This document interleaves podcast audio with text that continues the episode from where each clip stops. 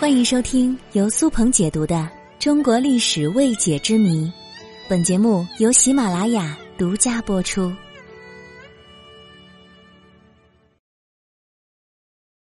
古代人死后为什么都想埋在北邙山呢？北邙山究竟好在哪里呢？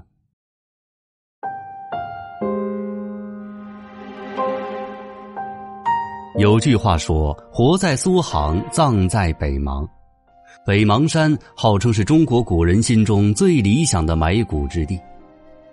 据不完全统计，整座北邙山上共有大型墓葬近八百多座，无名荒坟更是数不胜数。从这样一组惊人的数据就可以看出，在古代有无数人愿意将自己或者家人的尸骨埋在北邙山中，甚至还出现了毁墓抢墓、鸠占鹊巢的情况。所以，这北邙山也成为了一座名副其实的亡人之乡。那古人为什么都想埋葬在北邙山呢？或者说，这北邙山究竟好在哪里，令这么多人争先恐后的抢占位置呢？第一，古人认为北邙山是一座位于天下之中的山。位于洛阳以北十多公里的北邙山，其地理位置十分优越，北侧黄河，南侧平原，可以说它在我国古代的地图版图上占据了天下之中的位置。早在西周初年，周公旦在此兴建洛邑的时候，便曾发出赞叹说：“此天下之中，四方入贡，道理君。”正是这样一句感叹，让人们对北邙山更加崇拜。第二，据说北邙山的风水极好。中国人无论是建房子还是选坟墓，都非常看重风水。尤其是在古代，人们把墓葬地点的风水看成家族能否兴旺的一个重要标志。而北邙山呢，有山有水，山为靠山，水为财源，而且它形似巨龙，蜿蜒起伏，所以它被古人视为风水宝地。第三，北邙山并不算特别的高，尤其是在周围中岳嵩山的对比之下，北邙山更像是一座连绵平缓的山原。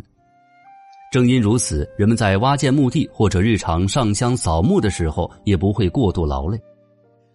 特别是在古代，墓地的建设可是一项大工程，因为北邙山并不算特别高，所以在此修建墓地有很大优势。第四。北邙山也被称作是一座充满人文气质的山脉。